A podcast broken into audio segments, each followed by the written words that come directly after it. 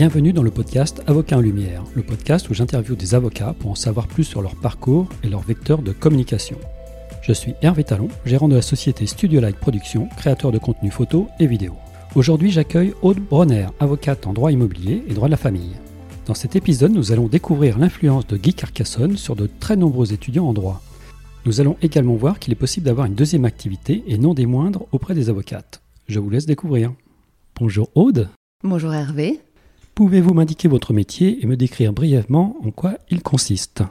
Je suis avocate en droit euh, immobilier, en droit bancaire et en droit de la famille. J'exerce principalement euh, en contentieux et j'ai une double casquette puisque je suis également coach.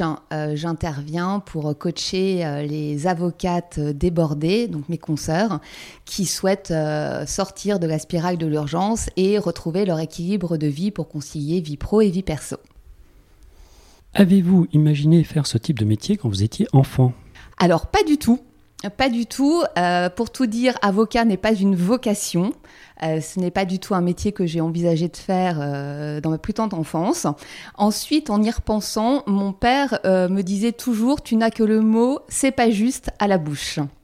Donc peut-être que j'étais prédestinée à entrer dans le monde de la justice. Et est-ce qu'il y avait des avocats autour de vous durant votre enfance? Pas du tout. Mon père est un pur scientifique et aucun avocat, aucun littéraire dans ma famille. Donc je suis un petit peu l'ovni. Tout est parti du c'est pas juste. Tout à fait. Quel est votre parcours d'étudiante? Alors, j'ai fait un parcours d'étudiante, somme toute, très classique. Après mon bac, je suis rentrée à, la fac de droit à Nanterre. J'ai fait, à l'époque, puisque je suis avocate depuis 20 ans, euh, les masters 1 et 2 n'existaient pas, donc simplement euh, une maîtrise de droit. Euh, après ma maîtrise, j'ai tenté euh, l'examen d'entrée au CRFPA que j'ai brillamment raté. Donc, euh, étant passionnée par le pénal et les sciences criminelles, j'ai profité de cette année off, on va dire, pour réviser mon entrée, mon examen d'entrée au CRFPA et également faire l'Institut de criminologie de Paris-la Sorbonne. Ça consiste en quoi? Alors, l'Institut de criminologie, euh, c'est euh, une formation qui euh, vise à entrer vraiment dans le détail des maladies psycho, psychomentales, psychopathologiques. Il y avait des cours de médecine légale. J'ai d'ailleurs assisté à une autopsie. Je crois que c'est le moment le plus marquant de tout mon parcours universitaire. Et ça a été voilà, vraiment une formation qui est très, alors pas trop pratico-pratique, mais on rentre vraiment, on sort de la théorie des cours qu'on peut euh, euh, euh, avoir à la fac et on rentre vraiment dans des processus particuliers du droit pénal et c'était vraiment une expérience qui a été passionnante. Et puis après l'Institut de criminologie, j'ai enfin réussi mon examen d'entrée au CRFPA. je suis allée à Versailles et à l'époque, la formation était d'une durée d'un an. Aujourd'hui, je crois que c'est passé à un an et demi. Et ensuite, j'ai prêté serment et j'ai commencé à exercer tout de suite. Pour revenir un tout petit peu en arrière, y a-t-il eu un déclic pour orienter le parcours dans cette orientation juridique? Euh, j'ai envie de vous dire que si j'avais écouté mon père, je me serais destinée à des études dans l'univers commercial. Lui, son rêve était que j'intègre HEC. Donc, euh, quand euh, j'étais en terminale, il a déposé mon dossier dans toutes les prépas HEC de, France. Euh, ensuite, c'était pas du tout, j'avais pas du tout une appétence pour pour les sciences éco. J'ai fait un bac B un petit peu je dirais pas en désespoir de cause, mais euh, voilà, j'étais euh, littéraire pur ne m'intéressait pas, j'étais pas suffisamment bonne pour faire euh, un bac C, et donc le bac B était un peu la voie, on va dire, bah, un peu pas trop choix, on va dire, et donc mon père s'est rêvé de me voir une dirigeante d'entreprise, une multinationale, et moi c'était pas du tout ce que j'avais envie de faire. Et euh, pour la petite histoire, en fait, j'ai raté mon bac, hein, comme quoi on peut être finir avocat et rater une fois son bac l'examen d'entrée à l'école d'avocat. Et une de mes amies était, elle, en droit à Nanterre, et euh, elle m'a dit un, jour, il y a un prof super en droit constitutionnel, c'est Guy Carcassonne, il faut absolument que tu viennes écouter son cours. Euh, et je me souviens, c'était un mercredi matin à 8 heures. Je suis allée à son cours et j'ai été subjuguée, fascinée par cet homme, ce brillant constitutionnaliste euh, euh qui, euh, ouais, qui m'a vraiment envie finalement, euh, donné envie de faire du droit et d'intégrer euh, euh, une fac de droit. Mon père, du coup, quand je lui ai dit ça, il était pas du tout content et il m'a dit bon bah si tu veux faire du droit, tu vas aller à ça. Et j'ai dit non, je vais absolument aller à Nanterre, je vais avoir Carcassonne en prof. Et donc voilà, c'est ce qui m'a finalement mis un pied dans ces, dans ces études judiciaires. Alors justement, la, question suivante est, avez-vous eu un mentor, une personne qui vous a fortement influencé avant l'enregistrement, vous m'avez dit qu'il n'y en avait pas, et j'ai l'impression que j'ai l'impression qu'il y en a, il y a eu une personne apparemment. En fait, il n'y en a pas qu'une. Effectivement, Guy Carcassonne euh, m'a énormément inspiré par son, son rayonnement, son, son aura, son, son, magnétisme, cette façon, son éloquence, cette façon d'expliquer les choses et de rendre attrayante une matière comme le droit constitutionnel. le fonctionnement des institutions, on peut pas dire que ce soit la chose la plus sexy au monde. Ensuite, j'ai eu un professeur de droit du travail, on personne d'Antoine Lioncan, qui m'a également euh, énormément euh, fasciné pour les mêmes raisons que Guy Carcassonne. Ensuite, je suis d'un tempérament à aimer euh, me faire mon propre avis. Donc, il y a plein de choses que j'apprécie et qui peuvent m'inspirer chez différentes personnes, mais pas une personne dans son, dans son entièreté. Voilà, je pioche à droite à gauche pour voilà, me forger mon opinion et m'inspirer de, de l'ensemble de ces personnes. En tout cas, ces deux personnes ont une, incidence quand même, enfin, ont eu une raison de, vous orienter dans ce que vous avez fait par la suite. Oui, c'est effectivement. une influence majeure quand même. Oui, et ça fait partie des professeurs qui ont eu droit à leur standing ovation à la fin de l'année. Justement, par rapport aux étudiants, est-ce que vous auriez euh, des conseils à leur donner pour ceux qui veulent euh, devenir avocats? Le premier conseil que j'aimerais donner, c'est vraiment euh, de suivre leur propre élan de ne pas se laisser influencer par la pression parentale des parents qui peuvent placer euh, des espoirs euh, dans leurs enfants, qui les imaginent faire de grandes carrières. Euh, de, vraiment avoir une, conscience de ce qu'est le métier d'avocat au-delà des études juridiques, de ne pas se laisser, on va dire, influencer par le côté euh, prestigieux de l'avocat d'affaires euh, plein aux as, de l'avocat pénaliste ultra médiatique, parce que la réalité du métier d'avocat, c'est vraiment tout le contraire. J'invite vraiment les, les étudiants en droit dès la deuxième année à faire des stages dans des cabinets d'avocats pour découvrir différents modes d'exercice, différents types de structures, différentes matières. Euh, entre ce qu'on voit à la fac, euh, les cours dispensés de manière théorique et la pratique qu'on en fait, il y a un gouffre. Il y a un gouffre énorme aussi entre la façon dont on imagine ce métier et la façon dont on l'exerce réellement. On ne fait pas que du droit toute la journée, on fait beaucoup d'administratif, beaucoup de gestion, de la pression des clients, des emails. Euh, et au final, le cœur de métier pour lequel, en fait, faire du droit, c'est ce pourquoi on veut être avocat. Et finalement, ça représente une part qui est très faible, surtout quand on exerce seul. Ensuite, quand on est dans un grand cabinet ou dans un cabinet avec assistante, collaborateur, associé, c'est complètement différent. Mais beaucoup d'avocats exercent seuls et du coup, euh, c'est un métier qui donc est très solitaire et qui implique de faire beaucoup de choses autres que du droit.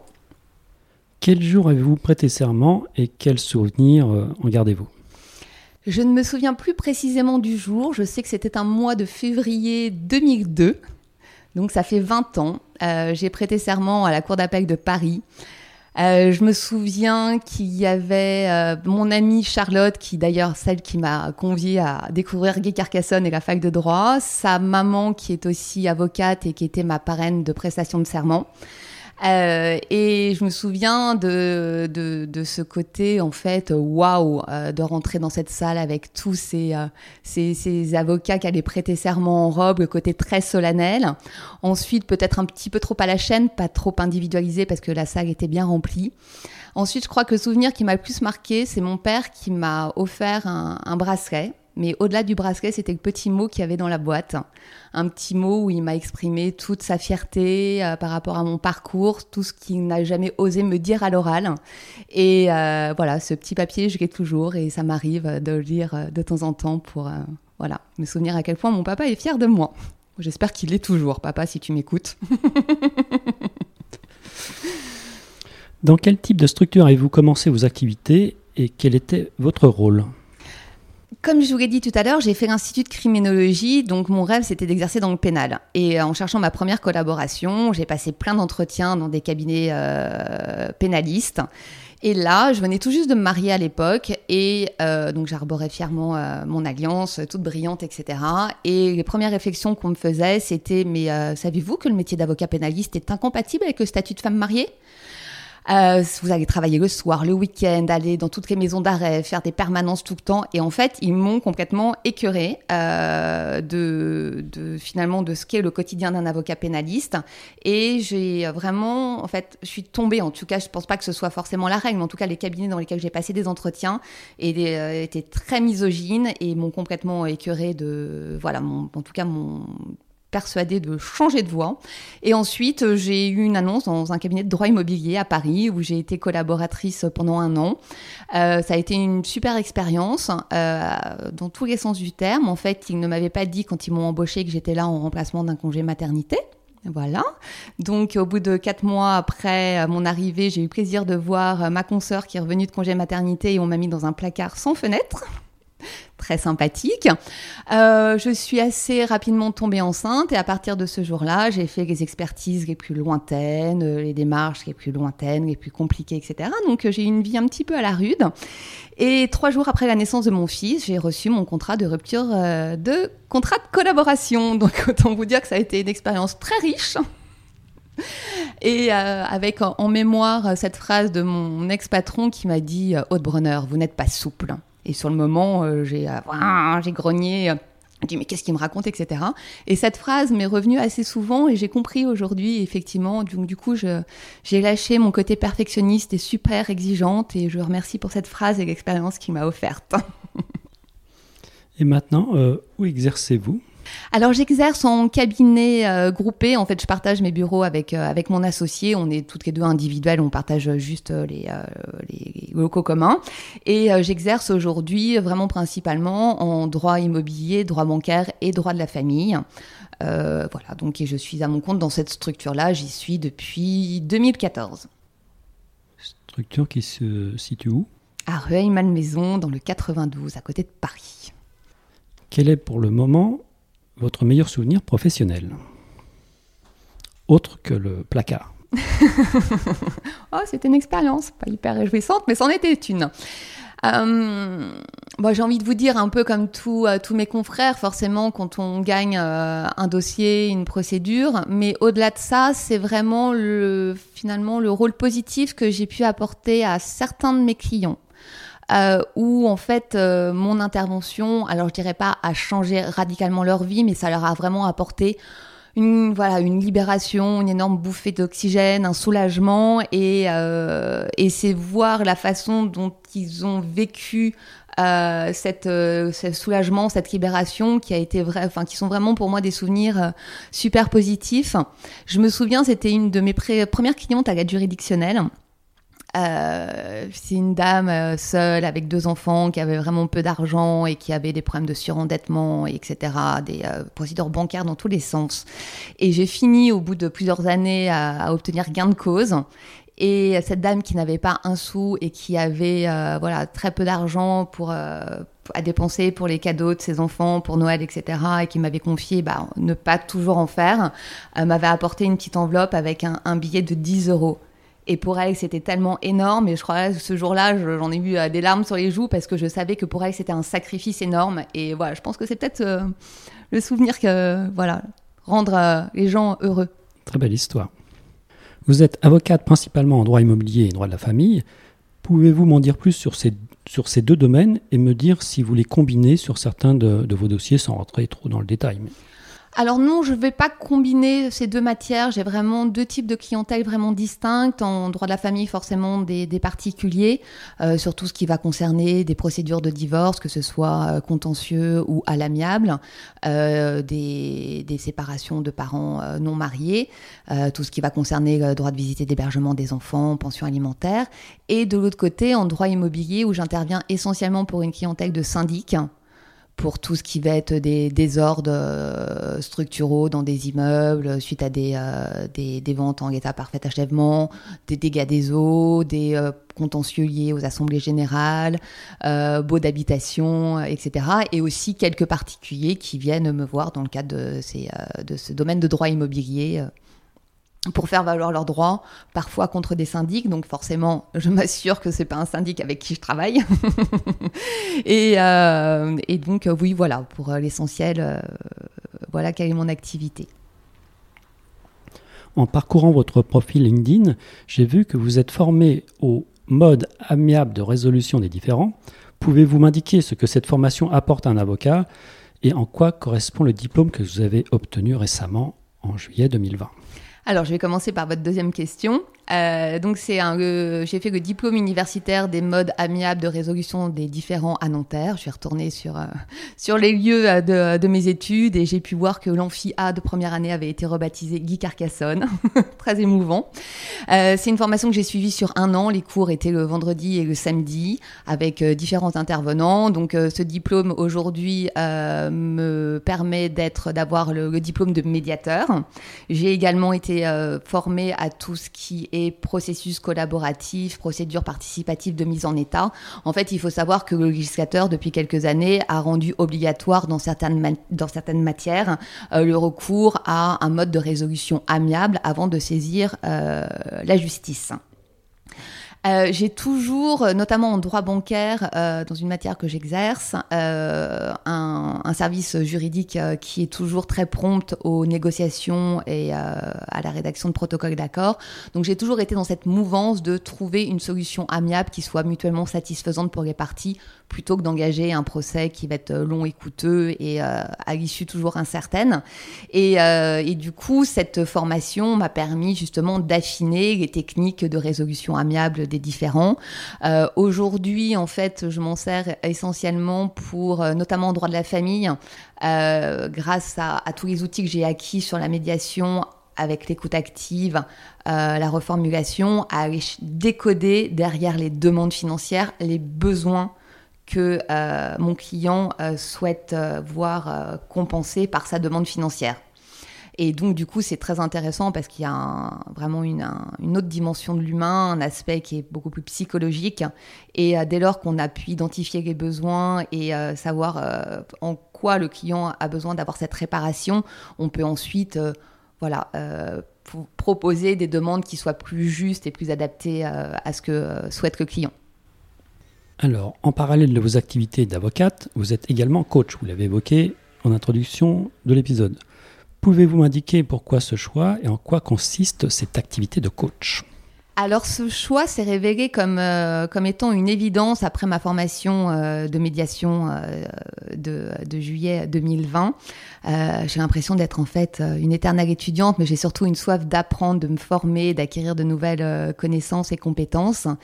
Et le coaching est un outil fabuleux pour aller révéler chez son coaché toutes les ressources qu'il a en lui pour les faire émerger et pour lui permettre d'atteindre ses objectifs. Et étant avocate depuis 20 ans, euh, j'ai eu mes deux enfants très tôt euh, dans mon exercice professionnel. Euh, donc autant vous dire que la gestion d'un cabinet d'avocats, d'enfants en bas âge, etc., c'est c'est quand même assez touchy parfois. Et du coup, j'ai eu l'occasion de faire un sondage auprès de groupes d'avocats pour connaître les problématiques des, des avocates mamans débordées.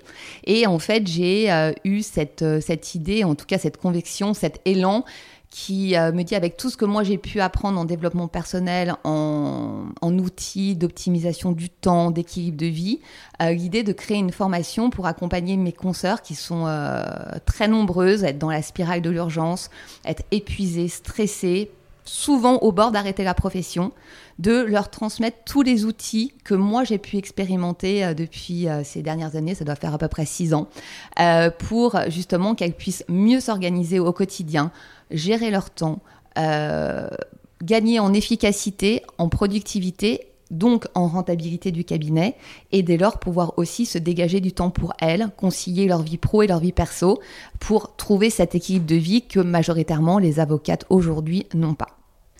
Et, euh, et, je m'aperçois qu'il y a vraiment un, réel besoin. Euh, je sais que voilà sur les sessions de formation que, que j'ai faites, euh, les concerts m'ont dit mais tu as transformé notre vie grâce à toi. Je reviens enfin, je rentre sereine, je ferme mon ordinateur en étant satisfaite de ma journée parce que j'ai pas tout fait au fil de l'eau, mais j'ai géré mes priorités, j'ai pu facturer et j'ai pu m'autoriser à fermer mon ordinateur plus tôt pour prendre du temps pour moi, pour prendre du temps avec ma famille. Et ça c'est juste la plus belle récompense. Alors, une petite question subsidiaire. Est-ce qu'un un avocat pourrait venir vous voir euh, pour être coaché?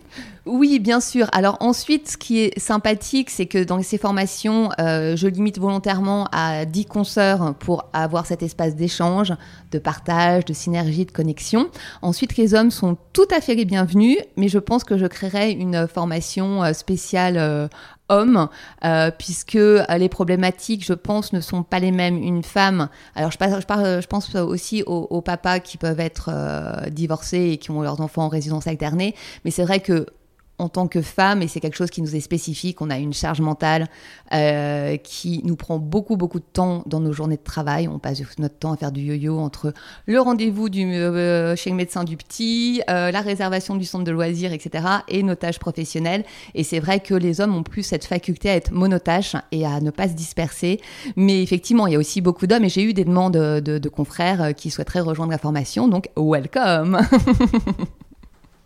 Je pose habituellement la question de savoir si euh, mon invité gère aisément sa vie euh, pro et sa vie euh, perso. Maintenant que l'on sait que vous avez plusieurs activités, notamment celle de coach, est-ce facile pour vous également de gérer votre vie pro et votre vie perso? Ah ah, question piège. Si je vous dis non, je suis pas crédible. Alors, moi, ce que, je dis souvent, c'est que l'équilibre de vie est une utopie. On peut jamais avoir un équilibre parfait de vie. Il y a toujours des moments où on doit donner euh, la priorité à tel domaine, pro, perso. On peut avoir euh, voilà, des soucis familiaux ou des, euh, des contraintes qui vont faire qu'à un moment donné, ben, on va lâcher un peu le boulot. Et puis inversement, parfois on se consacre plus à son projet professionnel. Le tout, c'est de savoir rapidement rétablir son équilibre. En fait, on est un peu des funambules. Euh, personnellement, euh, alors peut-être que c'est une facilité encore que mes enfants sont grands. Euh, néanmoins, ils me demandent aussi beaucoup de temps, qui n'est pas le même que des enfants en bas âge, mais néanmoins, ils ont aussi besoin pas mal de d'échanger. ils sont beaucoup dans la discussion, donc euh, je me dois d'être là pour eux et c'est un réel plaisir d'échanger et d'avoir encore du lien avec mes ados. euh, ensuite, j'avoue que c'est une question de choix et de priorité. C'est vrai que euh, voilà, j'ai un objectif euh, qui est de développer euh, le coaching à destination de mes consoeurs pour rendre cette profession, en tout cas mes, mes consoeurs qui l'exercent, euh, sereine et, euh, et, et paisible euh, et ça fait partie de mes objectifs. Donc c'est vrai que euh, en ce moment je travaille facilement soir et week-end. Mais pour autant j'arrive aussi à m'accorder des moments de repos et de déconnexion totale. Voilà. Mais c'est quand mon corps me dit tu as besoin de te reposer de déconnecter mais voilà. Mais une fois que tout voilà sera bien sur les rails et et que j'aurai atteint ma vitesse de croisière, euh, voilà, je prendrai davantage de temps pour moi, mais en même temps, je ne vois pas le temps passer. Donc, donc ça me va parfaitement. Les avocats font partie des professions réglementées dans le secteur juridique, comme les notaires, huissiers de justice et autres euh, commissaires-priseurs. Alors, quels sont les vecteurs de communication dont vous disposez? Alors, euh, un site internet qui est un site vitrine où je communique sur les activités du cabinet et euh, pour tout ce qui va être mon activité de coaching, j'ai euh, un compte Instagram où euh, je communique beaucoup avec des conseils sur l'organisation, la gestion du temps, le mindset positif pour voilà s'autoriser à prendre du temps pour soi et, pas attendre la retraite pour enfin s'accorder 3 minutes 12. et également LinkedIn, mais sur lequel je ne communique pas vraiment beaucoup, mais où j'ai un réseau de, de, confrères et de consoeurs qui commence à être assez important. Voilà, donc en, fait, il y a ce qui est réglementé par rapport à votre activité euh, d'avocate. Et après, justement, par rapport à cette euh, autre activité de coach, vous avez un petit peu plus de, liberté. Donc, vous, utilisez que votre compte Instagram ou vous avez d'autres euh, supports, si on peut dire? J'ai un site internet également pour mon activité de coaching que j'ai voulu distincte de celui de mon activité d'avocat. Ensuite, le coaching est une activité connexe à la profession d'avocat. Euh, et en tant qu'avocate, je suis euh, soumise à nos règles déontologiques qui doivent également s'appliquer dans le cadre de mon activité connexe. Donc, euh, l'absence de, enfin, le respect de la confidentialité, le secret professionnel, la dignité, la loyauté. donc, du coup, ça, ce sont des règles qui s'appliquent également dans ma communication de coach. Alors, est-ce que vous pouvez nous en dire un peu plus sur ces activités connexes? Parce que c'est quelque chose qui est assez récent, je crois. Oui. Et donc, vous n'êtes pas totalement libre dans cette deuxième activité. Non, pas du tout. Alors en fait, c'est la loi Macron de 2014, je crois, je vais peut-être vous dire une bêtise, qui a autorisé euh, les avocats donc à exercer une activité connexe à leur activité, c'est-à-dire qu'il faut qu'il y ait un lien de dépendance avec leur activité principale. C'est-à-dire que ces activités connexes doivent être euh, à destination soit des clients du cabinet, soit des confrères. Et, euh, pardon, et si c'est à destination d'un client, il faut que ce soit une prestation qui intervienne en amont pendant ou après la réalisation de la prestation de l'avocat. Donc il faut vraiment qu'il y ait euh, une, euh, un lien avec le client. Euh, quand j'ai justement j'ai fait mes recherches pour ces activités connexes, j'ai vu que des confrères étaient professeurs de yoga justement pour apaiser les clients avant des audiences un petit peu conflictuelles. il y a aussi des coachs, il y a des mandataires de sportifs. Donc oui, c'est autorisé. Ensuite, on reste soumis à nos règles déontologiques. Tout, de même, euh, c'est les mêmes. Ce sont les mêmes, oui. D'accord. Et ensuite, en tant que coach, euh, j'ai aussi une déontologie, euh, notamment la, enfin, la première des, des, choses étant la confidentialité, donc ça va dans la droite ligne. Les choses que vous connaissez. voilà. La langue française est partie intégrante de votre métier. Il y a maintenant un petit rituel dans ce podcast pour chaque invité, c'est de connaître le mot ou l'expression peu hésité que vous appréciez tout particulièrement. Euh, alors, il y a un mot qui m'a toujours fait beaucoup rire, euh, c'est le mot nonobstant, euh, que l'on trouve dans beaucoup de conclusions de confrères d'un certain âge et dans les arrêts de la Cour de cassation. Ensuite, pour autant, je pense que je l'ai jamais utilisé, sauf pour me marrer dans, des, dans des conclusions.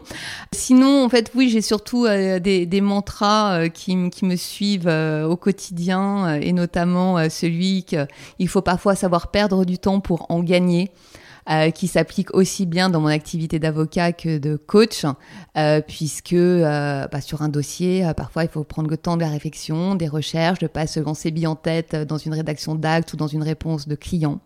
Et en termes d'organisation, c'est généralement quand on se sent paniqué, complètement sous l'eau, en se disant oh là là mon Dieu, je n'y arriverai jamais. C'est là où il faut dire stop. Alors maintenant, je m'assois deux minutes, je respire un grand coup, je regarde tout ce que j'ai à faire, je sors mes dossiers et j'organise ça dans mon agenda et oh miracle, je vois que tout rentre. Donc, nos paniques et tout va bien. Alors, à l'inverse, quel tic de langage à l'oral, cette fois-ci, n'appréciez-vous pas beaucoup, s'il y en a un ou plusieurs? Euh, Pas un langage particulier, mais euh, je suis faute de grammaire et d'orthographe, que ce soit à l'oral ou à l'écrit, me font grincer des dents. Ça, c'est quelque chose, j'avoue que j'ai beaucoup de mal. Euh, mais sinon, non, je, j'accorde à chacun le droit de s'exprimer de la manière dont il a envie, même si euh, parfois je comprends pas toujours le vocabulaire de mes adolescents, mais ça c'est autre chose. L'idée de cette question, c'est toujours d'essayer de, c'est de s'améliorer, donc de, de, voir ce, que, ce qui peut hériter un peu les oreilles et puis qu'on peut corriger. Euh, bah, on ne se rend pas compte, des fois on a un propre tic et, à travers cette question, bah, justement, ça peut révéler ce, cette chose qui n'est pas toujours agréable à entendre. Donc c'est ça l'idée de, cette question. Mais sinon aussi, il y a un souvenir, j'étais, euh, je prédais un dossier euh, d'agression sexuelle. J'ai été pour la victime. Et le confrère en défense a passé 4 heures d'audience à parler de la victime, ma cliente, en disant celle-ci, celle-là, cette dernière, jamais prononcer son nom. Et ça, c'est quelque chose qui m'avait euh, profondément heurté à l'époque pour euh, la dignité de la victime, pour euh, son statut qui voilà, complètement, était complètement maîtrisé par le confrère. Ça, c'est quelque chose qui m'a marqué. Très intéressant. Je pense que ça peut être utile bah, peut-être aux personnes qui nous écoutent, qui, ont l'occasion de plaider. Une question importante pour conclure, qui, qui est apparue récemment dans, dans, les questions du podcast, question un peu majeure. Qu'est-ce qu'un bon avocat selon vous? Un avocat qui fait des effets de manche et qui récite Zola et Victor Hugo aux assises, peut-être? Non, pas du tout. Moi, ce que je pense, c'est euh, l'écoute. Savoir écouter son client. Comme je disais tout à l'heure, savoir euh, chercher derrière ses demandes les besoins savoir être dans l'empathie de son client sans pour autant absorber ses, émotions euh, qui sont les siennes et qui ne nous appartiennent pas, mais qui peuvent être euh, boosters et moteurs dans, la défense de, nos clients, bien sûr. Euh, aussi savoir écouter la partie adverse. Euh, c'est important de l'entendre aussi. Euh, moi, je le vois en processus collaboratif, euh, où en fait, quand on est en, réunion en avocat à quatre, l'avocat de l'autre partie, en fait, répète, enfin, reformule ce que le client de l'autre a, dit pour en fait être sûr que c'est bien été entendu et pour que son client entende de la voix de son propre avocat la parole de son adversaire, entre guillemets, mais si on ne parle pas d'adversaire en, processus collaboratif. Donc ça, je pense que c'est important l'écoute, l'écoute des demandes de chacun, histoire de comprendre aussi. Moi, j'aime bien comprendre euh, euh, les demandes, les besoins, et euh, pour mettre du sens dans, la défense de mes clients. Et aussi l'honnêteté. par rapport à son client, pas lui faire croire que son dossier est gagné d'avance. Lui dire effectivement, là, monsieur, madame, bah, là, on n'est pas bien parti.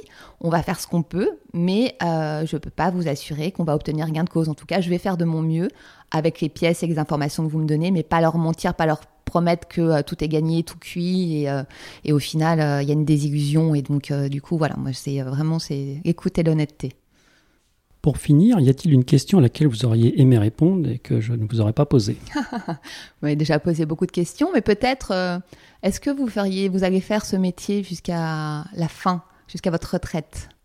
Alors, qu'en est-il? J'ai envie de vous dire non. Non, parce que euh, j'aime mon métier, euh, j'aime euh, certains aspects, certains autres aspects me sont désagréables, comme je le disais, les tâches administratives, tout ce qui n'est pas le, du pur droit. Et je prends un tel plaisir euh, à coacher mes consoeurs, à leur apporter des outils. Vraiment, moi, ce qui me motive euh, au quotidien, ce qui m'apporte de la joie, c'est vraiment d'aider, de conseiller, d'être utile, de, transformer euh, la vie des autres en mieux. Et c'est vraiment ce que je trouve dans mon activité de coaching. Donc oui, l'idée, dans quelques années, c'est de lâcher le pied, de ne pas abandonner mon cabinet. Peut-être que mon fils le reprendra, ou peut-être que voilà, je, je, trouve un collaborateur ou un associé qui euh, avec qui je partagerai cette activité, mais vraiment, j'ai très à cœur et c'est un élan et je suis toujours mon intuition qui m'appelle vraiment vers euh, ce domaine de coaching, euh, voilà, profondément. Maintenant que l'on vous connaît un peu plus, si l'on souhaite prendre contact avec vous, soit en tant que client d'avocat ou en tant qu'avocate qui a besoin de coach, comment, comment fait-on?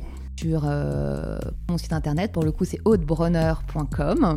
Et donc, euh, profil euh, aussi Instagram, Hautebronner et LinkedIn. Voilà, voilà, vous savez tout presque. Parfait. Je vous remercie beaucoup pour cet entretien. Merci à vous, Hervé. Avant de vous quitter, je vous invite à vous abonner à ce podcast pour ne pas manquer les prochains épisodes. Et surtout, n'hésitez pas à me donner une note de 5 étoiles sur Apple Podcast si l'épisode vous a plu. Si vous êtes avocat et que vous souhaitez participer à ce podcast, vous pouvez me contacter via LinkedIn ou mon site internet. À bientôt pour un nouvel épisode.